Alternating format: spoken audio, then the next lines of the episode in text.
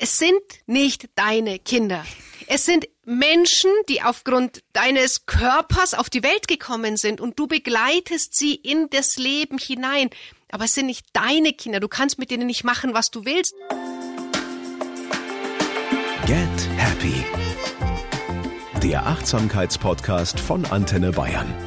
Und hier ist Kati Kleff. Herzlich willkommen. Ich muss sagen, auf diese Folge freue ich mich ganz besonders. Denn wie wichtig die Themen Achtsamkeit, Selbstregulation, gewaltfreie Kommunikation und Selbstreflexion in der Familie sind, darüber wird meines Erachtens noch viel zu wenig gesprochen. Dabei sind doch gerade die Kinder und Jugendlichen die Erwachsenen von morgen, die dann für ein friedliches und respektvolles Miteinander sorgen können. Und wir Erwachsenen sollten sie jetzt dabei verantwortungsvoll unterstützen. Was es bedeutet, sich als Jugendliche im Leben total haltlos zu fühlen, das hat mein heutiger Gast am eigenen Leib erfahren. Dabei hat sie scheinbar alles, was ein Kind so braucht, um glücklich zu sein. Eigene Pferde, eine tolle Ausbildung, wohlhabendes Elternhaus, sogar ein Hausmädchen. Nur an Liebe und Nähe mangelt es total. Sie fühlt sich leer und einsam. Freunde findet sie keine, weil sie nie lernt, sich Menschen zu öffnen oder soziale Kontakte zu knüpfen. Irgendwann bricht sie aus, geht nach München und verliert dort komplett den Halt und die Kontrolle. Bis das Leben ihr 2014 einen ziemlich massiven Wake-up-Call schickt. Sie hört ihn. Sie schwimmt sich frei und geht durch ihren Transformationsprozess, über den wir hier so oft sprechen. Heute ist sie erfolgreiche Familien- und Jugendcoachin, hat ihre eigene Akademie gegründet, unterstützt Eltern, Lehrer und Jugendliche auf ihrem Weg, besonders natürlich in sehr herausfordernden Zeiten wie diesen. Und sie hat mit ihren Vorträgen und ihrem Podcast bereits über eine Viertelmillion Menschen erreicht. In ihrem neuen Buch gibt sie die besten Pubertätsüber Überlebenstipps für Eltern, wie ihr die Pubertät eures Kindes übersteht, ohne komplett wahnsinnig zu werden. Herzlich willkommen. Hallo, mein Name ist Kira Liebmann und meine Berufung ist es, dass jeder junge Mensch weiß, wie er ein glückliches und selbstbestimmtes Leben führen kann. Dazu braucht es Eltern, die den Mut haben, über den Tellerrand hinauszusehen und Schulen und Unternehmen, die die Stärken unserer Kinder und Jugendlichen erkennen und fördern. Ich versuche den Menschen die Kraft zu geben, an sich zu glauben und die Dinge mal aus einer anderen Perspektive sich anzusehen. Zu einem glücklichen Leben gehört für mich der Einklang von Geben, aber auch Nehmen und Selbstliebe. Herzlich willkommen, Kira Liebmann. Vielen, vielen Dank für die Einladung. Ich freue mich sehr, heute hier zu sein. Ich habe jetzt keine pikanten privaten Details aus deinem Leben verraten, sondern jeder, der deine Internetseite besucht, der sieht, du bist damit sehr, sehr offen und das ist auch ganz bewusst so. Genau, das ist ganz bewusst so, auch wenn mich manche fragen, Kira, wie kannst du da so offen damit umgehen? Aber das gehört zu meinem Leben dazu. Und wenn ich authentisch sein möchte und echt sein möchte, mit Menschen in Beziehung treten möchte, dann darf ich mich natürlich auch nicht verstecken. Und jeder hat seine Geschichte und die macht uns einfach auch zu dem, wer wir heute sind. Mhm. Und das hilft ja, finde ich, gerade in diesem Coaching- und Therapiesegment unheimlich, weil du ja weitergibst, was du selbst erfahren hast. Genau, und das ist wirklich gelebtes Wissen, also nicht angelesenes Wissen oder gelebtes gelerntes Wissen, sondern auch aus der eigenen Erfahrung heraus. Und das macht das Ganze auch viel, viel authentischer und auch viel nahbarer, weil wir Coaches, wir sind keine Stars, sondern wir sind Menschen wie du und ich mit einer eigenen Geschichte, mit vielleicht ein bisschen mehr Fachwissen. Aber ich möchte eben auch nahbar sein und für die Menschen da sein. Mhm. Du coachst Jugendliche und Eltern. Hättest du dir als Kind oder Jugendliche jemanden wie dich gewünscht?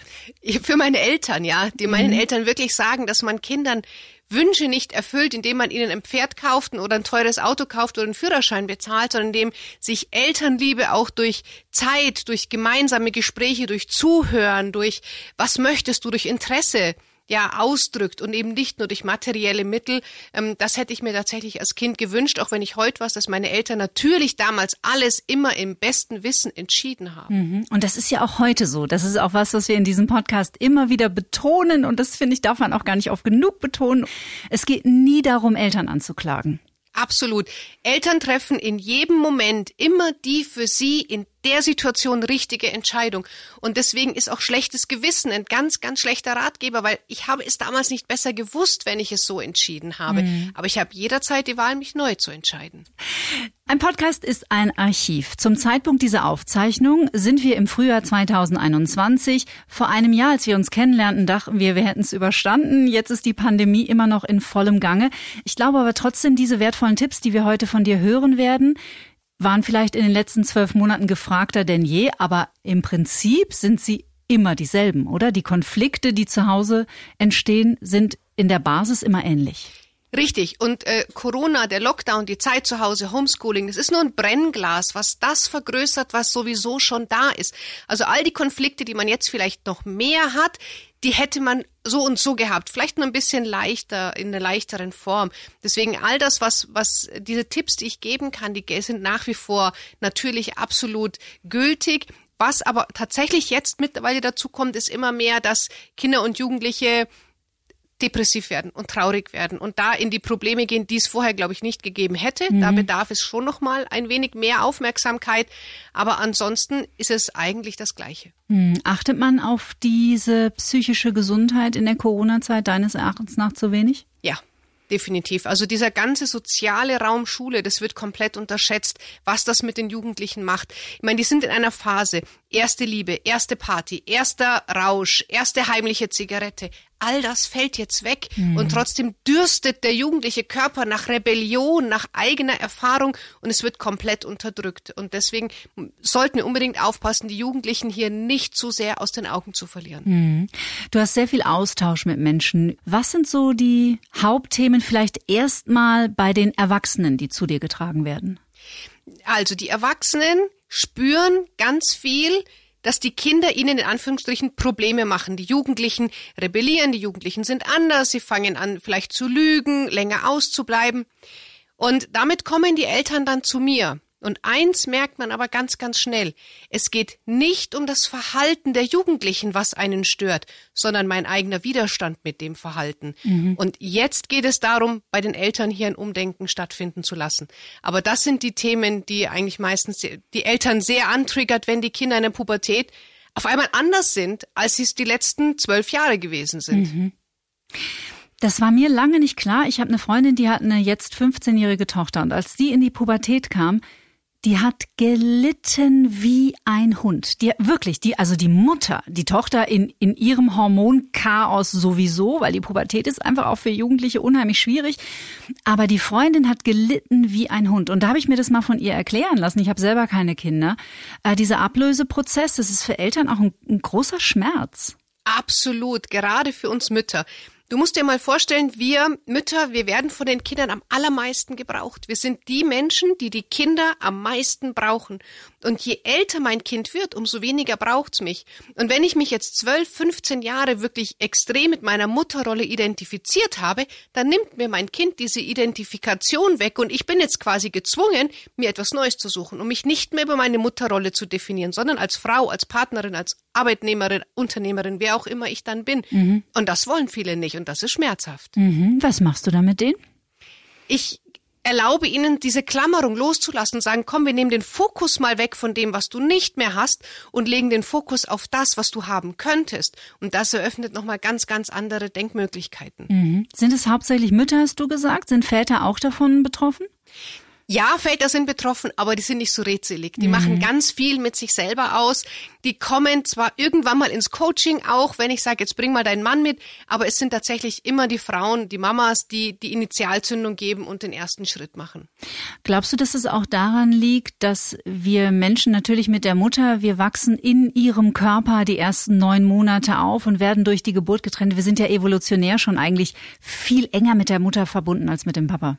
Genau, richtig. Und wir Frauen, wir reden halt auch einfach gern mehr über unsere Probleme. Wir, wir haben es vielleicht auch früher gelernt, über unsere Probleme zu reden. Viele Männer, die heute Männer sind, die sind ja vor 30, 40 Jahren auf die Welt gekommen, also die heute Väter sind, Entschuldigung, mhm. vor 30, 40 Jahren und da gab es einfach noch, Indianer kennt keinen Schmerz, ähm, red nicht so viel, du stehst da drüber, sei stark und es wurde antrainiert, nicht über die Gefühle zu sprechen. Und deswegen tun sich heutzutage, glaube ich, auch viele Väter da ein bisschen schwerer, einfach aus sich rauszugehen und das auch tatsächlich auszusprechen. Mhm. Wie ist die Perspektive von Jugendlichen auf diese Problematik zu Hause und auf Eltern? Wo fühlen die sich überhaupt nicht verstanden oder gesehen? Also viele Jugendliche fühlen sich dann nicht gesehen, wenn die Eltern versuchen, die Kinder in ihre Realität zu pressen. Also wenn die Eltern versuchen, dass das Kind funktioniert, damit es mir als Mutter oder Vater gut geht. Also als Beispiel, ich hatte eine Mutter, die hat gesagt, meine Tochter, die schläft jeden Abend mit so blinkenden LED-Lichtern ein. Und die Mutter kann überhaupt nicht schlafen, weil sie sich ständig Sorgen macht, dass die Tochter nicht schlafen kann und so kann man doch nicht schlafen und das geht doch nicht und hat verlangt, dass die Tochter die Lichter ausmacht, damit sie schlafen kann. Und das funktioniert natürlich nicht. Irre. Und dann fühlen sich Jugendliche natürlich nicht gesehen, wenn Eltern versuchen, Kind, verhalte du dich so, damit es mir gut geht. Und das sind die Momente, wo die Kinder sagen, nein, das mache ich jetzt nicht mehr. Das habe ich 16 Jahre lang gemacht, jetzt will ich nicht mehr. Das ist so irre, was wir Menschen manchmal für eine Wahrnehmung haben und gar nicht äh, dahinter steigen, dass uns das wirklich überhaupt nichts angeht, ob unsere Kinder oder Partner, du kannst es ja anlegen, wo du willst, jetzt mit oder ohne LED einschlafen. Ja, genau, weil man sieht halt sich selber und man ist in seinem eigenen Ego drinnen und kann die Welt halt nur durch seine Scheuklappen eine Zeit lang ähm, sehen und dann spricht man mit einer Freundin, einem Coach oder wem auch immer, hört den Podcast und merkt auf einmal, ach was, da ist ja noch viel mehr. Mhm. Und dann kann man äh, mehr sehen und auch ganz entspannt sagen, ob du mit LED schläfst oder nicht, ist mir völlig egal, ich gehe jetzt ins Bett. Mhm. Und damit hat sich das Thema erledigt. Brauchst du kein stundenlanges Coaching. Mhm. Jetzt ist das natürlich eine Geschichte, die eigentlich keine größeren Sorgen bereiten sollte. Ich weiß aber von vielen, vielen Freunden, die äh, Kinder im Teenageralter haben, irgendwann kommt diese Phase, wo die sich Sorgen machen, wenn sich zum Beispiel Teenager immer mehr in sich verschließen oder immer rebellischer werden oder aggressiver oder nur noch auf Social Media rumhängen. Und dann stelle ich mir das sehr kompliziert oder sehr herausfordernd vor, diesen Balanceakt zwischen Loslassen, oh, ich möchte so ungern Kontrolle sagen, aber ich sag's jetzt einfach mal in diesem Zusammenhang, diesen, diesen, diesen Tanz zwischen Kontrolle und Loslassen, dass man das schafft. Also Jugendliche brauchen natürlich einen Rahmen. Das ist ganz, ganz wichtig. Die Jugendlichen müssen genau wissen, hier ist links, hier ist rechts und dazwischen darf ich mich bewegen. Aber Jugendliche fallen ja auch nicht mit 15 durch den Schornstein, sondern die sind ja ganz, ganz viele Jahre schon in dieser Familie groß geworden. Und gerade diese, diese ganz deutliche Rebellion ist eigentlich ein Signal der Jugendlichen, sieh mich an, ähm, merke, dass ich anders bin als du und lass mich bitte los. Also je, je fester Eltern halten, je mehr sie kontrollieren, gibt es zwei Möglichkeiten, Kinder implodieren oder explodieren. Mhm. Also sie, sie ziehen sich in sich zurück, irgendwann der schlimmste Fall ist dann, dass sie sich ritzen mhm. oder sie explodieren. Und beides sind aber eigentlich Hilfeschreie der Kinder an die Eltern und sagt, bitte lass mich einfach los.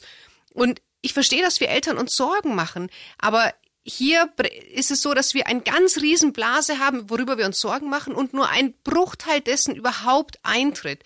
Daher wirklich rausgehen aus den Sorgen. Wenn ich mir als Elternteil merke, ich mache mir Sorgen, dann da ganz bewusst aussteigen und sagen, ich gehe ins Vertrauen und ich gebe meinem Kind erstmal einen Vertrauensvorschuss. Und dann, wenn die Situation so ist, dass ich mir Sorgen machen muss, dann kann ich damit anfangen. Aber nicht schon über vorher über was Sorgen machen, was vielleicht nie eintritt, weil sonst habe ich eine selbsterfüllende Prophezeiung irgendwann. Mhm. Da habe ich eine Frage von Dominique dazu, die passt an dieser Stelle ganz gut, die würde ich dir gerne vorlesen. Die möchte wissen, die hat eine 14-jährige Tochter.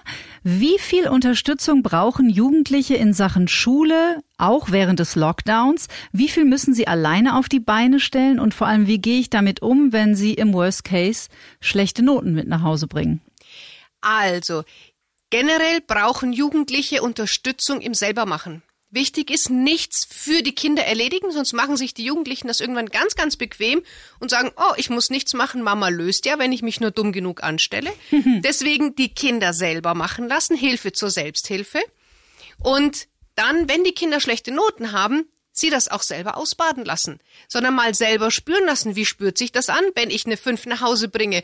Und was ist, wenn ich vielleicht Angst habe, die Klasse zu wiederholen? Nur dann werden die Kinder etwas tun, wenn sie ins Fühlen kommen. Solange wir immer nur kognitiv den Kopf ansprechen und sagen, was eventuell passieren könnte, passiert gar nichts, sondern Jugendliche müssen spüren, weil dann erst verstehen sie das auch. Also die eigenen Erfahrungen sammeln, sich selbst Absolut. die Fingerchen verbrennen. Das ist so, so wichtig. Wir können unsere Kinder und sollen und dürfen sie nicht vor Erfahrungen beschützen, die vielleicht auch negativ sind, weil wir wachsen alle an negativen Erfahrungen. Ähm, auch die, die Fähigkeit, sich von Niederschlägen zu erholen, wird trainiert, wenn Kinder auch mal Rückschläge erleben dürfen und Jugendliche. Das ist ganz wichtig. Das macht sie zu stärkeren Menschen, wenn sie irgendwann zu Hause ausziehen. Mhm. Auch zur Entwicklung der Resilienz. Genau, absolut. Ja. Ich hatte ein Gespräch auch mit einer anderen Freundin, die auch äh, Kinder im Teenageralter hat und dann habe ich, und die drehte sich auch unheimlich um das Thema Schule, machte sich wahnsinnige Sorgen. Und dann habe ich gesagt, aber was ist das wirklich Schlimmste, was passieren kann? Und dann sagt sie, ja, dass der sitzen bleibt. Dann sage ich, ja, ja, genau. Was ist das Schlimmste? Er bleibt sitzen. Dann hat er die Erfahrung. Was ist, wenn ich sitzen bleibe? Auch das gehört dazu. Und die Angst. Und dann kommen sie vielleicht aus dem Quark. Hier geht es auch ums Thema Motivation. Jugendliche brauchen eine intrinsische Motivation. Das heißt, sie müssen aus sich heraus den Antrieb finden, Dinge zu verändern. Und das schaffe ich nur, wenn ich selber bei mir das spüre, welche Konsequenz hat mein Verhalten. Und wenn ich die Konsequenz meines Verhaltens nicht kenne, dann ändere ich nichts. Mhm. Dann fallen sie halt durch. Ja, haben wir so viele auch, ich habe auch eine Ehrenrunde gedreht, dann ist es so. Mhm. Das dürfen Eltern aushalten und nicht die Kinder vor allem beschützen, sondern gemeinsam durch Schwierigkeiten begleiten. Hinter ihnen stehen, sag, hey, wenn du nicht weiter weißt, ich bin da, aber geh und ich schaue von hinten, dass dir nichts passiert, aber nicht die Steine aus dem Weg räumen. Dieser Satz, das müssen Eltern aushalten, den finde ich sehr, sehr wichtig. Das bezieht sich auf viele Lebensbereiche von, von Kindern und Jugendlichen. Auf ganz viele. Weil wir Eltern, wir wollen ja ganz oft, und das machen wir auch im Guten, dass die Kinder Dinge tun, damit es uns gut geht. Und es geht mir als Mama natürlich besser, wenn mein Kind brav ist und angepasst und gute Noten und funktioniert dann geht es mir besser. Und wenn mein Kind das nicht macht, dann fühle ich mich vielleicht hilflos oder ich, ich denke mir, oh, was, was, was denken meine Eltern, die Nachbarn oder sonst jemand von mir und davor möchte ich mich beschützen. Und statt auf meine Themen zu gucken, schaue ich, dass das Kind lieber passt. Mhm. Und daher die Kinder machen lassen und selber einfach mal diesen Schmerz aushalten, durch diese Gefühle durchgehen, selber gucken, was macht das denn mit mir jetzt, wenn mein Kind in der Schule schlecht ist? Warum ist das für mich jetzt so schlimm? Weil, wie ich vorhin schon gesagt habe, es geht nicht um das Verhalten des Kindes, es geht um das, was das Verhalten des Kindes mit mir macht. Mhm. da kann jeder bei sich selber was verändern und wir können die Kinder wunderbar groß werden lassen und alles bei uns selber klären und dann ändert sich ganz viel. Mhm. Da würde ich gerne in eine Palette an Emotionen mal kurz einspringen, denn das hat weder etwas mit Gleichgültigkeit zu tun, hier ist auch keine Herablassung empfehlenswert, sondern es geht auch um mit eigentlich distanziertes Mitgefühl dem eigenen Kind gegenüber? Genau, Mitgefühl ist ganz wichtig, nicht Mitleid. Mhm. Weil wenn ich mitleide, bin ich auch involviert. Wenn ich mitfühle, dann kann ich meinem Kind trotzdem die Stabilität geben, die es gerade braucht, diesen sicheren Hafen, den Fels in der Brandung. Der kann ich nur sein, wenn ich mitleide, wenn ich Verständnis habe. Und das ist ganz, ganz wichtig, weil es gibt so einen Viersatz. Wenn ich mehr Verständnis habe, habe ich mehr Mitgefühl. Wenn ich mehr Mitgefühl habe, ärgere ich mich weniger. Und wenn ich mich weniger ärgere, habe ich eine bessere Beziehung zu meinem Kind. Und darum geht es immer am Ende des Tages. Wenn die Beziehung stimmt, könnt ihr alles gemeinsam schaffen. Mhm. Aber wichtig ist immer die Basis einer gesunden und guten, stabilen Beziehung. Mhm. Wie reagierst du, wenn dann ein Elternteil zu dir sagt, ja, ich hab's ihr ja gesagt? dann sage ich, weißt du, wenn du Dinge hundertmal sagst und das Kind aber nie etwas verändert, ist vielleicht nicht der Empfänger der Botschaft derjenige, der sich was verändern sollte, sondern vielleicht sollte der Sender etwas an der Botschaft verändern und mal versuchen, die Botschaft anders zu formulieren. Hm. Man legt immer so ein bisschen den Finger in die Wunde, wenn man die eigenen Themen anschauen muss. Das ist in der Regel nie so schön. Wahrscheinlich auch nicht für die Mütter und Väter, die, mit denen du arbeitest, oder? Also allein schon, dass man den Schritt wagt zu sagen, ich gehe zum Coach. Das mhm. sind diejenigen, die sich auch irgendwie bei einem Seminar melden, auch wenn man eigentlich gar nicht weiß, warum schnellt meine Hand jetzt hoch oder die in der Schule sich gemeldet haben.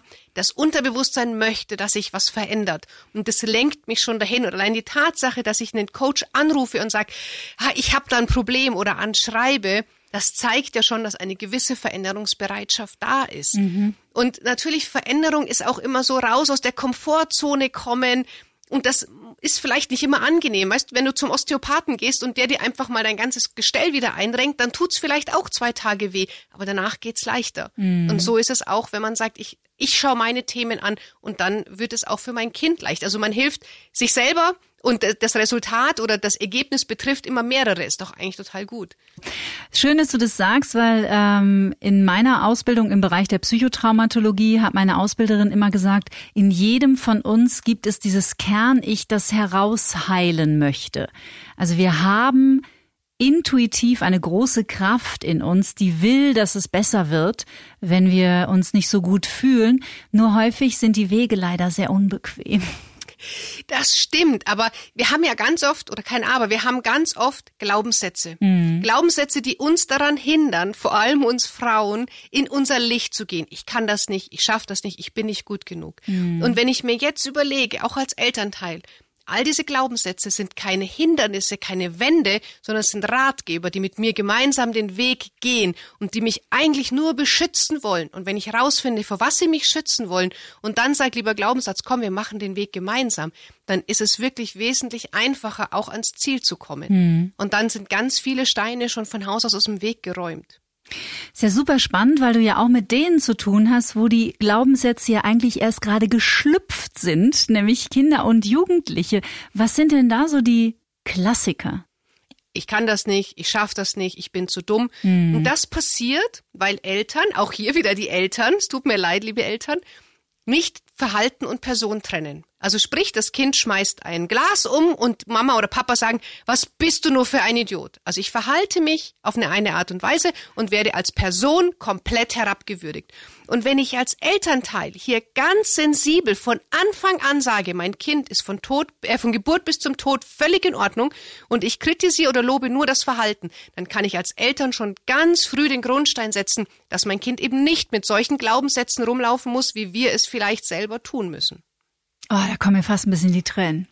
Ja, weil es so wenige Eltern machen und mhm. so vielen von uns so unglaublich gut getan hätte. Ja. Es ist ja keine böse Absicht dahinter, es ist sowas Unbewusstes, aber das, was du gerade gesagt hast, boah, da steckt so viel Wumms hinter. Da möchte ich wirklich noch mal kurz drauf eingehen. Gerne. Diese Identifikation aufzuheben, dieses, dieses ein Glas umzuwerfen, das ist mir bis ins Erwachsenenalter immer wieder passiert und ich weiß, wie ich mich dafür abgewertet habe. So, oh, ich bin so bescheuert. Und das ist für, es ist ganz, das tut mir richtig weh, auch für Kinderseelen, dass ja. man sie damit identifiziert und sagst, du bist falsch falsch, weil du ein Glas umgeworfen hast. Nein, du hast nur ein Glas umgeworfen. Deswegen bist du als Mensch aber total okay. Richtig. Und das ist so, so wichtig. Und ich bin mir sicher, dass der ein oder andere Zuhörer jetzt sagt, scheiße, das mache ich auch. Mm kein schlechtes Gewissen haben. Bis heute hat man es nicht besser gewusst. Ab heute hast du die Möglichkeit, es anders zu machen.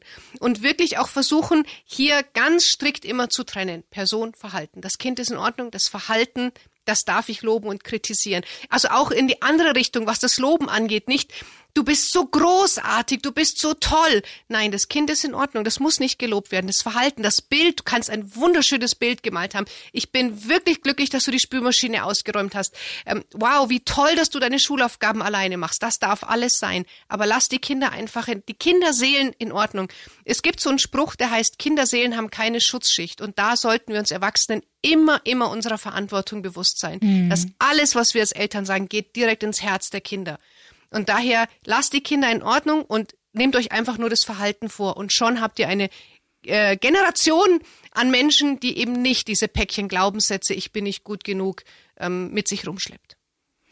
Also das ist mal die Kernmessage schon allein, finde ich, für deinen Besuch heute. Trenne die Person vom Verhalten. Das ist wirklich Achtsamkeit in der Familie. Absolut. Und zum Beispiel meine Kinder machen das auch manchmal, dass wenn sie irgendwas vergessen oder umschmeißen, dass sie sagen, ah, was bin ich für ein Depp. Und wir haben das bei uns so, dass ich gleich sofort sage, und jetzt sag mal drei Dinge, die du richtig toll machst. Mhm. Dass sie sofort quasi das rauslöschen. Und lustig, meine Kinder spiegeln das. Manchmal rutscht es mir auch raus, dass ich sage, ach, ich Idiot, habe meinen Schlüssel vergessen. Na klar. Mami, drei positive Dinge sagen. Also, mhm. Führt sowas ein, das ist einfach großartig. Vielleicht an dieser Stelle mal die Anmerkung für, für jeden, der jetzt zuhört und das irgendwie für Spinnerei oder Quatsch hält. Man weiß mittlerweile, wie stark diese Glaubenssätze im Unterbewusstsein für unser Verhalten verantwortlich sind und zwar bis ins hohe Erwachsenenalter. Und dass Menschen, die heute 50 Jahre alt sind und irgendwie in ihrer Gegenwart nicht so richtig weiterkommen oder immer wieder an dieselben Themen stoßen oder gegen dieselben Wände rennen, dass dahinter häufig versteckte Glaubenssätze stecken, weil ich habe mal einen Hirnforscher gehört, der gesagt hat, wir entscheiden bewusst fünf Prozent über unser, das, was wir machen, 95 Prozent entscheidet das Unterbewusstsein und wir haben keine Ahnung davon und keinen Zugriff. Richtig, also der Verstand ist extrem begrenzt. Unser Verstand kann nur auf das zurückgreifen, was er kennt. Das heißt, alles, was mein Verstand nicht kennt, darauf kann ich nicht zurückgreifen. Und wenn ich nur negative Erfahrungen habe oder Glaubenssätze oder Aussagen, dann kann ich nur darauf zurückgreifen. Und deswegen viel mehr raus aus dem Verstand, rein ins Herz, rein ins Gefühl und dann kann, können sich ganz viele Dinge von alleine auch lösen, wenn ich es mir erlaube, auch zu fühlen auf meine Intuition. Mhm. Die ist so, so viel stärker, weil das ist eben mein Bauchgefühl, mein, mein Unterbewusstsein. Und das, da kann ich anzapfen, wenn ich anfange, mehr zu fühlen und weniger zu denken, mehr mhm. wahrzunehmen und zu beobachten. Und mit diesem Wissen und dieser Brille auf Kinder und Jugendliche zu schauen, kann unheimlich viel verändern. Jetzt male ich mal so ein klassisches Szenario in einer vierköpfigen Familie im Jahr 2021. Es ist äh, 18 Uhr, alle sitzen beim Abendessen. Der Papa hat das Handy rechts liegen und schaut ständig drauf, es kommt noch eine WhatsApp aus dem Büro oder eine E-Mail. Die Mutter ist total genervt, weil sie muss noch aufräumen und sie ist auch einfach am Ende ihrer Kräfte. Das eine Kind äh, schaut ins iPad und das andere ist auch irgendwo bei Facebook und Instagram. Kommunikation untereinander Zero. Was hat das für Folgen? Na, das hat für Folgen, dass die Familie zwar nebeneinander herlebt, aber es gibt keine Gemeinschaft, kein Miteinander. Und daher empfehle ich auf jeden Fall, die Mahlzeiten komplett Elektronikgeräte frei zu machen. Schaltet den Fernseher aus, schaltet das Radio aus und seid einfach mal nur da. Man muss nicht immer über alles sprechen, aber einfach dieses, ich nehme dich wahr, ich sehe dich, ähm, ich mich interessiere mich auch für dich. Also wirklich mal auch als Eltern zu sagen, ich höre meinem Kind mal richtig zu, mhm. nicht nur oberflächlich und bin nicht in meinem Kopf schon in der Wertung drinnen, ach, das äh, mein Kind, was sagt denn das wieder für ein Quatsch, sondern mal wirklich zuhören. Und das schafft ganz viel Raum für Kommunikation und das ähm, schafft auch ganz viel Beziehung wieder. Also wenn ich möchte, dass ich in der Familie eine gute Kommunikation habe und zum Beispiel das will, dass keiner am Tisch ein Handy hat, dann sollte ich der Erste sein, der das Handy weglegt. Mhm. Also einfach das gemeinsam entscheiden. Vielleicht macht man auch einmal im Monat einen Familienrat, wo alle zusammenkommen. Jeder sagt, was er sich denn was er gut findet im Moment, von was er gerne mehr hätte ähm, und dann einfach wirklich gemeinsam in den Austausch gehen, damit man diese Zeit auch gut übersteht, weil wenn ihr nicht miteinander sprecht und wirklich nur nebeneinander herlebt, dann verliert man irgendwann die Bindung zueinander und die mhm. Beziehung. Es erinnert mich unheimlich viel an eine Partnerschaft oder Liebesbeziehung. Die Dynamiken sind ähnlich, oder? Das ist überall im zwischenmenschlichen Miteinander, ob das in einem äh, Team ist, in der Arbeit, in der Partnerschaft, in der Familie, das sind einfach zwischenmenschliche Regeln, die überall gelten. Nur in der Familie glauben wir, dass man sich nicht weiterbildet, dass das alles von alleine läuft, dass das irgendwie kriegen wir das schon alle hin. Und das ist aber falsch, weil auch in der Familie darf man über bestimmte Punkte einfach mal sich Gedanken machen und sagen, ich lege jetzt bewusst Wert darauf, wie spreche ich mit meinen Kindern, wie spreche ich mit meinem Partner wenn ein Gast irgendwie sich zu spät kommt oder was vergisst, dann sage ich, hey, du hast deinen Schirm vergessen. Wenn mein Kind seinen Schirm vergisst, sage ich, hey, was soll denn der Schmarrn? Nimm doch deinen Schirm mit, ich bin nicht dein Diener. Mhm. Also wirklich auch mal mit den Familienmitgliedern so reden, als wären sie Gäste in meinem Haus, um mal wieder auf eine respektvolle ähm, Beziehung auf Augenhöhe zu kommen. Mhm. Im Januar war Jens Korsen mein Gast und es ging um das Thema Lieben. Und Jens Korsen spricht nicht mehr von meine Frau, sondern er hat diese Identifizierung aufgehoben und sagt nur noch Julia, so heißt sie, aber er hat das Objekt rausgenommen. Es ist nicht mehr seine Frau, sondern es ist eine Frau. Und das Gedankenspiel habe ich auch, also probiere ich seitdem, das arbeitet in mir, das hat eine unglaubliche Kraft und es verändert etwas, es ist total abgefahren. Absolut, das ist total schön, weil es sind nicht deine Kinder. Es sind Menschen, die aufgrund deiner deines Körpers auf die Welt gekommen sind und du begleitest sie in das Leben hinein. Aber es sind nicht deine Kinder. Du kannst mit denen nicht machen, was du willst, weil alles hat einfach Ursache und Wirkung. Und alles, was ich rausgebe, kriege ich halt auch irgendwann wieder zurück. Und wenn man das so sehen kann, macht das natürlich ganz, ganz viel mit einem selber, aber auch mit der Familie. Mhm. Ich neulich mit einer Freundin drüber unterhalten, eine vierjährige Tochter, und zu der hat sie in so einer kleinen Auseinandersetzung gesagt, ich darf das, weil du bist mein Kind. Und hat das vierjährige Mädchen zu seiner Mutter gesagt, ich bin nicht dein Kind. als wüsste sie es intuitiv, dass du hast mir das Leben geschenkt, aber ich gehöre nicht dir.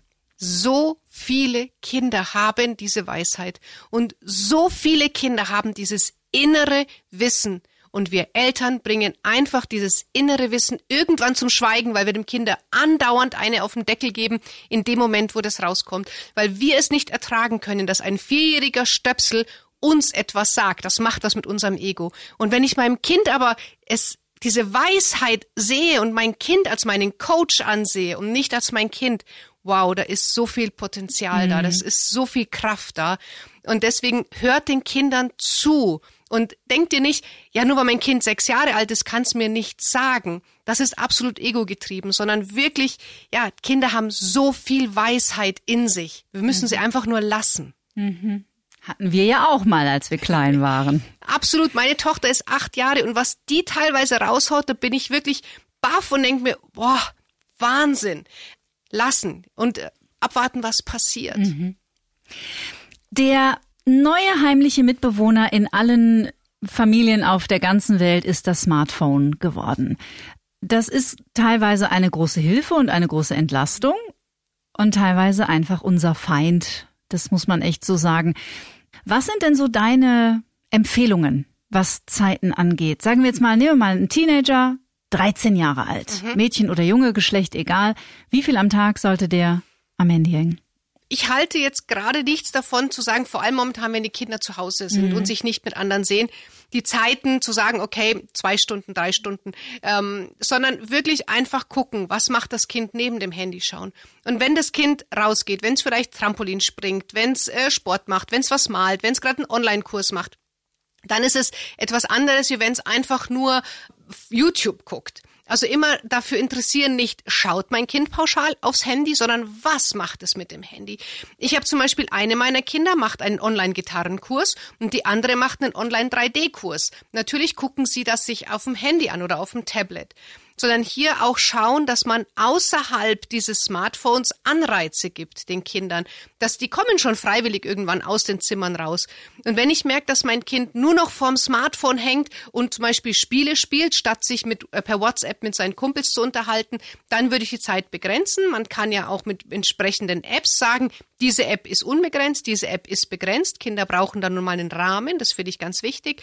Aber gerade jetzt, wenn alle zu Hause sind, ähm, auch denen die Zeit geben, die Möglichkeit, sich zum Beispiel mit WhatsApp mit den Freunden auszutauschen. Es geht nicht anders. Aber ich glaube, dass Eltern da eine ganz gute, ein ganz gutes Gefühl haben im Bauch wieder, was ist richtig und was nicht.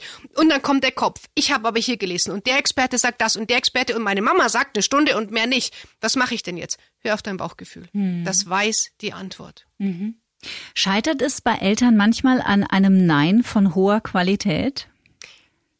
Ja, weil Eltern dieses Nein nicht so meinen sondern sag, wenn du Nein sagst und es so meinst, weil du weißt, warum du Nein sagst, dann kannst du auch dahinter stehen. Wenn ich aber Nein sage, einfach weil ich gerade keine Lust habe oder einen schlechten Tag oder wie auch immer, dann weiß mein Kind, ich muss nur lang genug nerven und dann kippen meine Eltern um. Also Nein sollte immer dann kommen, wenn ich ganz bewusst weiß, ich stehe zu diesem Nein als mhm. Eltern und zwar mit aller Konsequenz. Weil ich zum Beispiel sage, ich will mein Kind möchte, ich möchte, dass mein Kind mit Geld umgehen lernt. Zum Beispiel. Bekommt es 30 Euro im Monat Taschengeld. Und ich weiß, wenn mein Kind auszieht, möchte ich, dass es mit Geld umgehen kann. Jetzt ist das Taschengeld am 15. des Monats leer und das Kind kommt, oh bitte, bitte kriege ich noch mal mehr Geld. Dann kann ich dieses Nein halten, weil ich weiß, warum ich es mache und wofür. Wenn ich kein Warum habe, werde ich das Nein auch nicht halten. Dann werde ich, wenn ich einen guten Tag habe, sagen ja. Und wenn ich einen schlechten Tag habe, werde ich sagen Nein. Hm. Das ist natürlich eine besondere Herausforderung bei getrennten Paaren, oder? Wenn dann, die Kinder sind ja auch nicht, die sind ja schon clever, ne? Also die spielen ja auch gerne mal gerade bei getrennten oder auch innerhalb der, der Familie gerne auch mal Mama und Papa gegeneinander aus. Und ich könnte mir vorstellen, der Druck in einer getrennten oder Entscheidung lebenden Konstellation ist noch größer. Das stimmt und nicht immer können die Eltern miteinander reden. Das ist tatsächlich so. Wenn sie miteinander reden können, ist es großartig, dann vereinbart gleich Regeln. Aber ansonsten können Kinder auch lernen. Bei Mama gelten die Regeln, beim Papa gelten die Regeln. Und natürlich kann man sagen, die spielen einen gegeneinander aus. Da sollte man einfach trotzdem gucken, vielleicht schaffe ich es in der Elternrolle, nicht in der Paarrolle zu kommunizieren. Aber ansonsten wissen Kinder, okay, bei Mama schaffe ich es halt, äh, sie zu überreden und beim Papa nicht. Und dann lernen Kinder in beiden Welten auch zurechtzukommen. Das schaffen die schon, wenn man entsprechend es erlaubt, dass hier gelten die Regeln und da gelten die anderen Regeln. Was natürlich nicht geht, wenn die Mama sagt, bei uns ist Regel 1 und die Regel 2 vom Papa ist falsch. Mhm. Sondern dann schon sagen, hier ist Regel 1 Dort ist Regel 2 und beide sind in Ordnung. Dann kommen die Kinder damit klar. Mhm. Also im Grunde genommen, je klarer die Eltern sind, umso mehr Sicherheit geben sie den Kindern. Absolut. Klar sein, bei sich sein und gerade in Trennungsfamilien nicht über den anderen schimpfen, nicht den anderen schlecht machen, sondern immer davon ausgehen, jeder möchte das Beste. Mhm. Ich und mein Ex-Partner. Unterschätzen Elternteile, und ich glaube, da sind Mütter ebenfalls ein bisschen anfälliger dafür, den Aspekt Selbstfürsorge? Auf jeden Fall. Also mhm. gerade wir Mütter oder ich erlebe sehr viele Mütter, die tun alles für ihre Kinder, die tun alles für ihren Partner, die tun alles für ihren Arbeitgeber und die tun aber nichts für sich. Und wenn ich möchte, dass mein Kind sich selber liebt, na, wie, wie lernt es? Indem ich es selber vorlebe. Wie geht denn Selbstliebe? Und Selbstliebe kann ich ja nur vorleben, wenn ich sie selber praktiziere. Also sich auch mal Auszeiten nehmen, zu sagen, ich bin nicht egoistisch, na, wenn ich, wenn ich sage, ich, ich brauche jetzt mal eine halbe Stunde am Tag für mich, sondern sagen, das ist ganz wertvoll. Das ist wie im Sportler. Die Regenerationsphasen sind die wichtigsten Phasen, sonst bin ich irgendwann ausgebrannt. Mhm. Und da bei sich selber mal Zeitinseln schaffen, eine halbe Stunde in die Wanne gehen, einen Wein trinken, Kaffee trinken, spazieren gehen, Buch lesen, Freundin anrufen, keine Ahnung, was dir gut tut, aber diesen Impuls nicht unterdrücken. Und damit können die Kinder umgehen, damit kann der Partner umgehen. Das ist völlig in Ordnung und das ist sogar sehr, sehr wichtig. Mhm. Da mag ich das Bild aus dem Flugzeug, dass man bei, beim Falle eines Druckabfalls zuerst sich die Maske aufsetzt und dann eventuell Mitreisenden hilft, Kindern oder auch alten Menschen. Und das haben wir total verlernt, wir Menschen. Und dann wird daraus Egoismus gemacht. Das ist verrückt. Genau, weil wir als Kinder dann gehört haben und vieles beginnt immer in der Kindheit, nimm dich nicht so wichtig, du bist nicht so wichtig, sei nicht so wichtig, sei so wie ich dich haben möchte. Und das, dieses Muster machen wir immer weiter, auch als Mütter.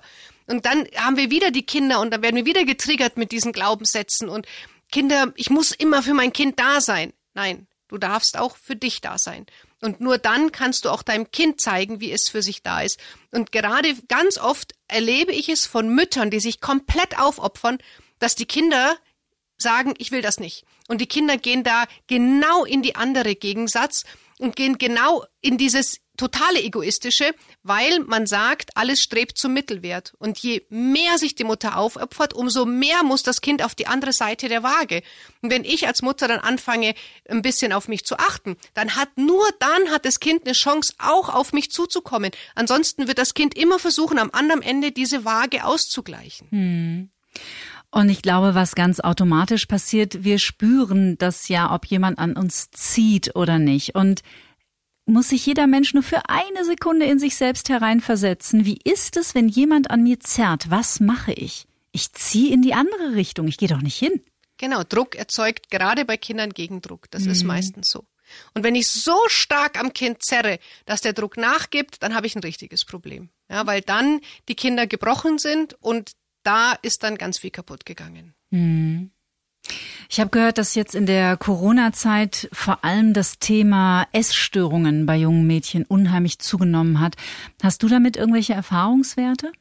Also tatsächlich direkt, dass ich jetzt im Coaching jemanden habe, nicht, aber ich kriege es natürlich über meine Facebook-Gruppe zum Beispiel mit. Das sind jetzt über 2000 Mütter, da ist das natürlich auch Thema. Und das das gibt ja zwei Ursachen. Zum einen haben die Kinder jetzt noch mehr Zeit auf Instagram rumzuhängen und noch mehr Zeit, sich irgendwelche gefakten Bilder als spontan Selfies mhm. anzugucken und dem nachzueifern. Und auf der anderen Seite ist natürlich auch dieses Frustessen jetzt da, weil jetzt habe ich ja Zeit. Was soll ich denn sonst machen? Mir ist langweilig, äh, dann gehe ich mal in die Speisekammer oder zum Süßigkeitenschrank und stopf mir einfach mal was rein, weil was mhm. soll ich mhm. sonst machen? Die Gefahr ist momentan tatsächlich sehr groß und es fehlt natürlich der sportliche Ausgleich. Also ich höre zum Beispiel von Mamas, wir sagen, ey, mein Sohn ist normalerweise dreimal in der Woche im Fußball, der frisst wie ein Scheunendrescher. Gut, essen tut er immer noch, aber es ist kein Fußball mehr, also er mhm. legt auch an Bauch zu. Das kommt eben alles noch mit dazu momentan, ja. Mhm. Und hier möchte ich gerne allen Eltern ähm, ein, ein, einen kleinen Tipp geben, was wir zu Hause haben, was ich merke, dass uns allen unfassbar gut tut. Und zwar, wir haben uns hingesetzt als Familie, hat jeder hat ganz viele Post-its vor sich gehabt und ich habe gesagt, jetzt schreibt mal alles auf alles, was ihr nach Corona, nach dem Lockdown, nicht nach Corona, nach dem Lockdown machen wollt. Was wollen wir alle tun? Und jeder Punkt kam auf einen eigenen Zettel von jedem von uns. Mhm. Wir haben diese Zettel gefaltet und in eine durchsichtige Vase reingeschmissen. Mhm. Der Post-it und der Stift liegen immer noch neben dieser Vase. Und wenn jemandem von uns was einfällt, er schreibt es auf und schmeißt es in die Vase. Und die ist schon relativ voll. Und immer wenn wir dann so einen Blues haben, dann gucken wir die Vase an und sagen, wow, cool, all das werden wir irgendwann tun und schon hast du einfach ein kleines Highlight gesetzt mhm. und das ja diese diese Vorfreude, dieses Licht am Ende des Tunnels, das hilft unglaublich. Mhm.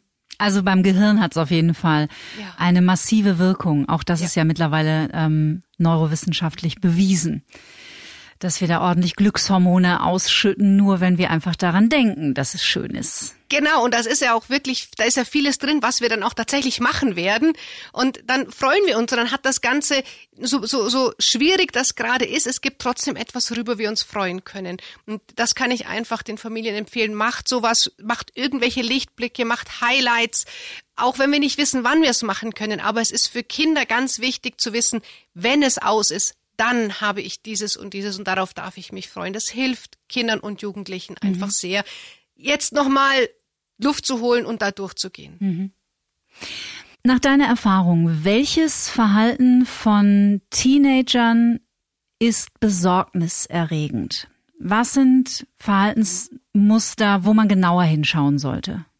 Eigentlich bei allem, was übertrieben ist. Mhm. Aber es kann nicht nur, es gibt ja nicht nur übertrieben viel Handy gucken, ähm, sondern auch dieses übertrieben für andere da sein, übertrieben der Clown sein wollen, übertrieben Schönheitsidealen nachgehen. Also alles, wo man so als außenstehender, neutraler Beobachter das Gefühl hat, da ist irgendwas aus der Balance. Da sollte ich mal hingucken. Und solange man als Eltern das Gefühl hat, na ja, mein Kind schminkt sich, aber es ist irgendwie noch okay, solange ist es auch okay nicht nur auf eine Sichtweise fixieren, sondern einfach das Kind anschauen und sagen, wenn ich jetzt so das ganze Kind angucke mit seinem ganzen Paket, was es da hat, ist es dann wirklich besorgniserregend oder ist es nur ein kleiner Teil, den ich gerade sehe und verliere das andere mhm. aus dem Auge?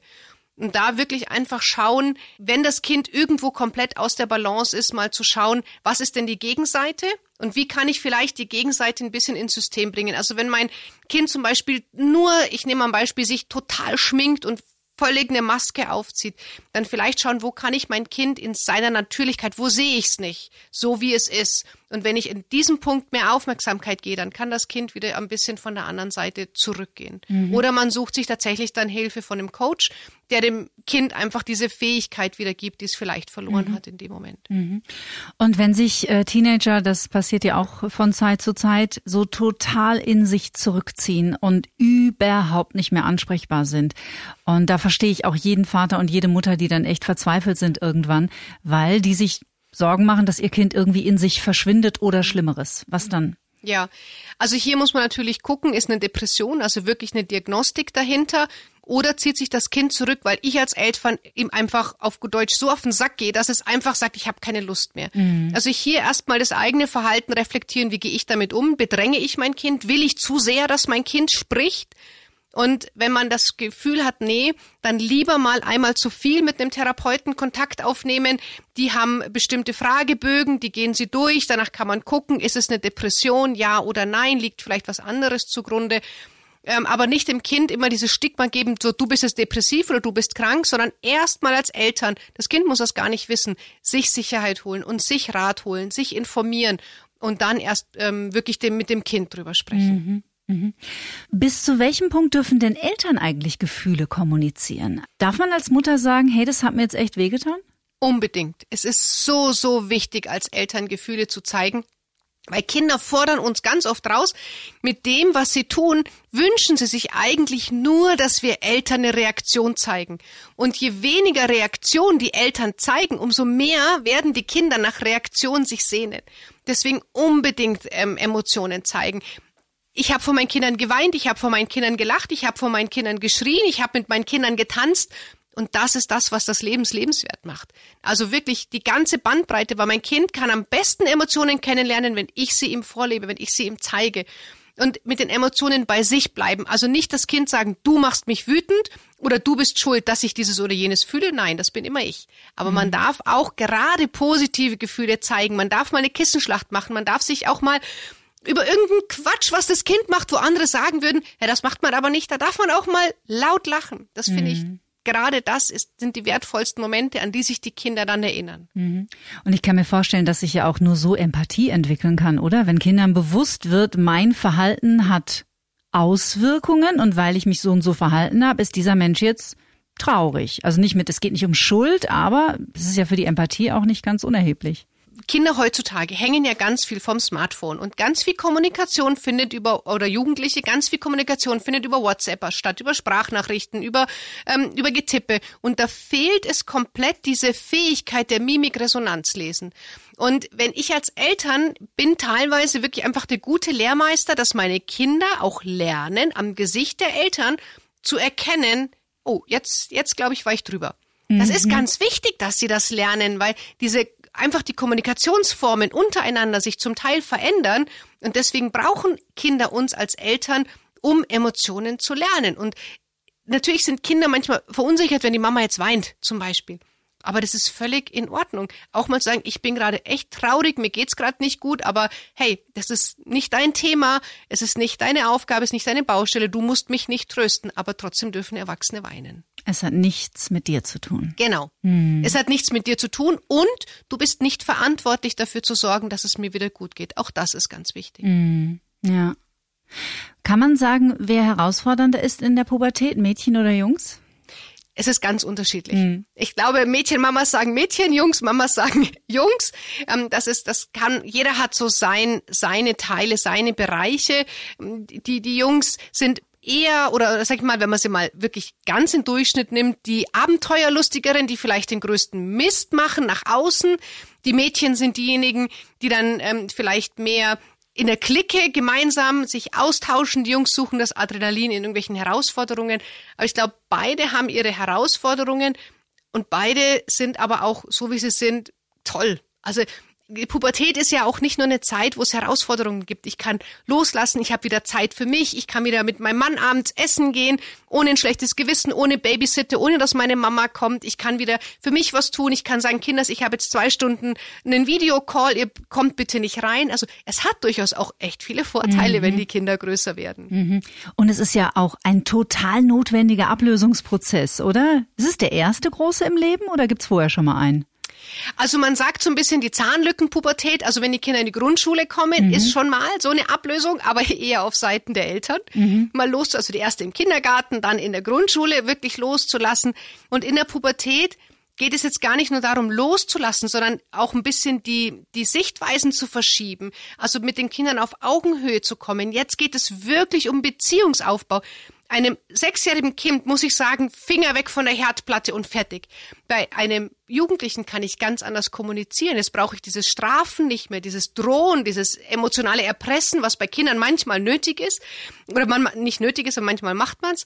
Das fällt bei Jugendlichen jetzt weg und jetzt kann ich wirklich mit denen auf eine ganz tolle Beziehung kommen. Und dann muss man vielleicht loslassen von alten äh, Mutter-Kind oder Eltern-Kind-Bildern. Man kann aber ein wunderbares neues Bild schaffen, was dann ein Leben lang hält. Mhm. Du hast selber einen ganz tollen und sehr erfolgreichen Podcast, den wir natürlich hier in den Show Notes verlinken. Einfach motiviert als Eltern von Teenagern und da ist mir ein Satz äh, ins Auge gesprungen, den finde ich unheimlich toll. Wenn du andauernd schlecht über dein Kind redest, siehst du auch nur das Schlechte. Das ist auch was, was man wirklich unterschätzt. Absolut. Also manchmal, wenn man Eltern zuhört, dann, dann spielen die sich hier gegenseitig hoch, welches Kind schlechter ist. Und hier ist es wieder Trennung, Verhalten und Person. Ich gucke mir ein Verhalten an und stülpe das über das komplette Kind drüber. Und deswegen, jedes Kind hat Seiten, die ich mag, Seiten, die ich vielleicht im Moment mich selber stören. Jemand anderes würden sie vielleicht gar nicht stören.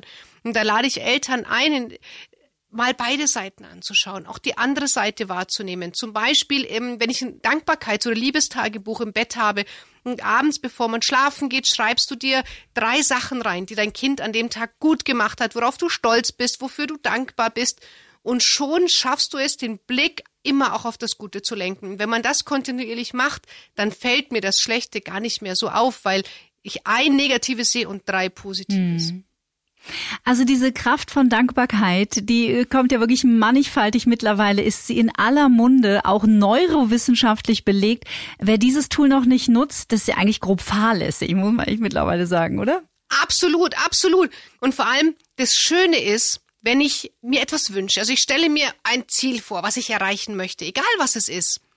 Und ich bin jetzt heute schon dafür dankbar, dass ich dieses Ziel irgendwann erreicht habe. Dann kann ich gar nicht anders für dieses Ziel erreichen. Also Dankbarkeit und Liebe, das sind die kraftvollsten Gefühle, die wir haben. Und wir Menschen agieren so oft aus Mangel heraus. Aber wenn ich im Mangel bin, dann reagiere ich nur. Dann versuche ich diesen Mangel irgendwie ähm, zu beenden. Und in Liebe bin ich in Fülle. Da bin ich einfach da. Und das ist eine ganz andere Energie, da schwinge ich auch ganz anders. Mhm. Und deswegen ist Dankbarkeit etwas, was wahnsinnig wichtig ist, weil uns das auch demütig macht. Das holt uns ein bisschen runter, das lässt dich nicht übermütig werden, das lässt dich ja geerdet bleiben. Mhm. Dankbarkeit, immer wieder in Dankbarkeit gehen und das beruhigt das ganze System.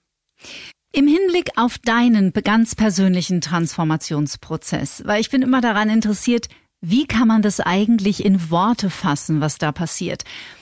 Und ich habe für mich so ein bisschen die Theorie gefunden, im Grunde genommen ist es Erwachsenwerden.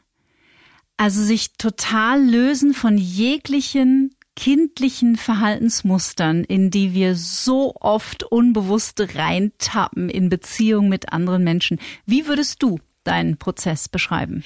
Also da äh, kommt mir ein sehr, sehr schönes Zitat von Kurt Tepperwein in den Sinn, der sagt, die Geburt des Menschen beginnt nicht mit der Geburt des Körpers, sondern die, die Geburt des Menschen beginnt in dem Moment des Erwachens. Und so viele Menschen wachen irgendwann auf und sagen, hey, und jetzt nehme ich mein Leben wirklich in die Hand. Und dann wirst du als Mensch geboren. Und ähm, bei mir war das auch diese Transformation von, ich bin fremdgestimmt, ich, ich bin nichts, ich muss als Frau immer funktionieren, ähm, ich muss anderen gefallen und ich habe für mich irgendwann die Entscheidung getroffen. Ich will der Mensch sein, von dem ich schon immer wusste, dass er in mir ist, aber niemand in der Welt hat mir eine Chance gegeben.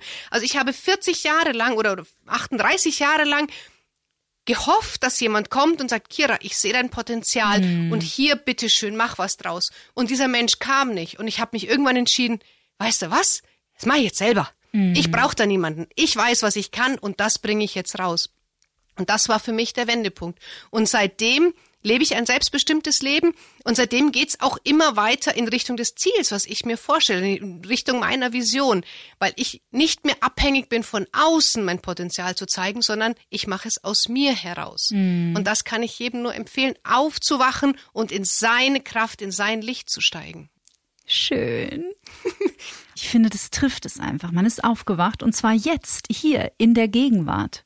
Absolut. Und es ist egal, wie alt du bist, wenn du aufwachst. Ja. Das kann 30, 40, das kann auch 80 Jahre alt sein. Es ist völlig egal. Wer aufwacht, kann sein Leben nochmal tatsächlich in die Hand nehmen und hat eine ganz andere Energie, eine ganz andere Ausstrahlung.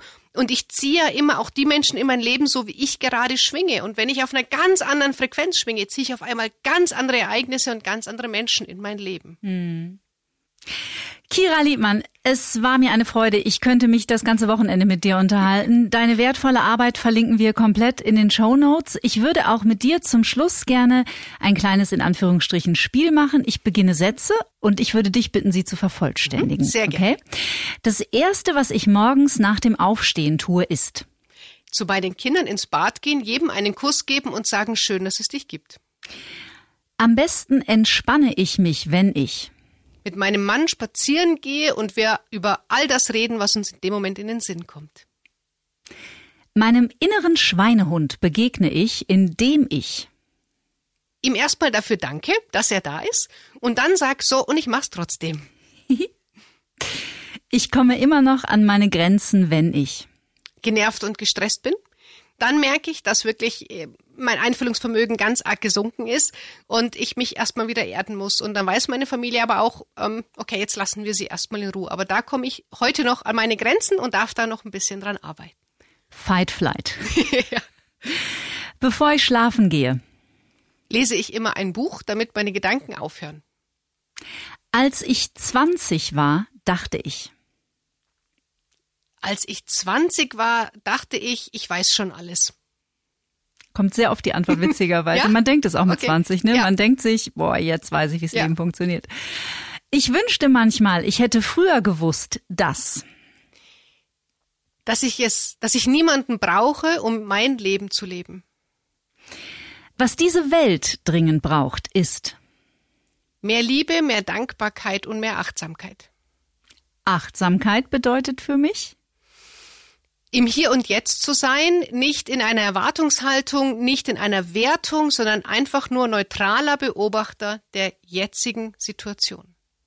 Und zum Schluss, Liebe ist das schönste Gefühl auf der Welt und lasst sie uns in die Welt hinaustragen, lasst uns die Welt mit Liebe infizieren, ähm, statt mit Corona und dann schaffen wir doch da eine ganz, ganz tolle Basis. Hell yeah. ja. Dankeschön, dass du da warst. Ich danke für die Einladung. Der deutsche Theologe Adolf Sommerauer hat mal gesagt, das sicherste Mittel, Kinder zu verlieren, ist, sie immer behalten zu wollen kann man so mal stehen lassen. In der nächsten Folge freue ich mich auf einen wirklich ganz besonderen Gast. Im Jahr 2020 ist Kati Hummels einen unglaublich mutigen Weg gegangen. Sie hat öffentlich zum ersten Mal über ihre Depressionen gesprochen, unter denen sie leidet, seit sie ein Teenager war. Und damit ist sie nicht allein. Rund jeder fünfte Deutsche erkrankt irgendwann in seinem Leben an einer Depression oder einer sogenannten chronisch depressiven Verstimmung. Depressive Störungen gehören laut Bundesgesundheitsministerium noch immer zu den häufigsten und hinsichtlich ihrer Schwere am meisten unterschätzten Erkrankungen. Wie man lernt, mit der Traurigkeit und diesem dunklen Bewohner zu leben, darüber sprechen wir.